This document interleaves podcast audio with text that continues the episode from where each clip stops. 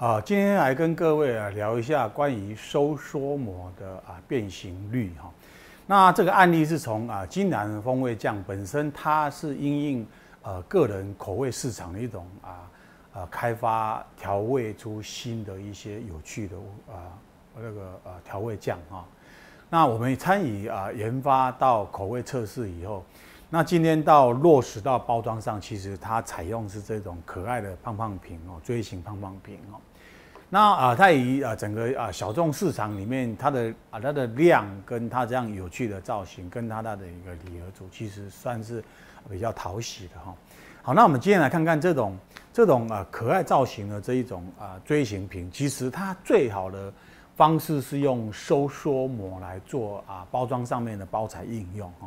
但收缩膜它有一个啊啊一个比较属于呃呃讨厌的部分是收缩率的不不一样。而产生图形的变化啊，虽然我们提案百百种哈，那客户他也选上最后要用这种收缩收缩形式哦，这种这种图案形式，那我们落地的时候就要考虑到啊，那这样的效果最好就是用收缩膜来制作哈，所以这个整个往往整个在创意提案过程当中到落地有很大的变数，其最大的变数就是成本啊跟可执行度哈。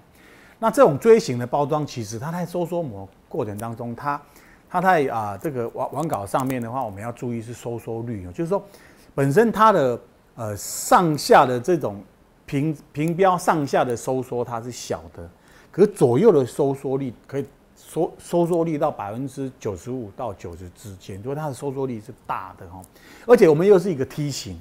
所以我们为了要做这一种啊商标上面一种这种圆形的应用的话，那我们收缩力重新就要去试算它。包括它的它的标志呢，可能就不是正圆形来做，而是要做椭圆形的方式，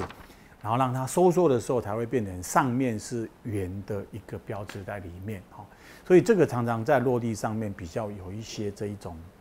啊啊技巧上跟网稿上面的一一种啊经验值去试算哦。那以上我们这个案例就是这样来介绍到这边。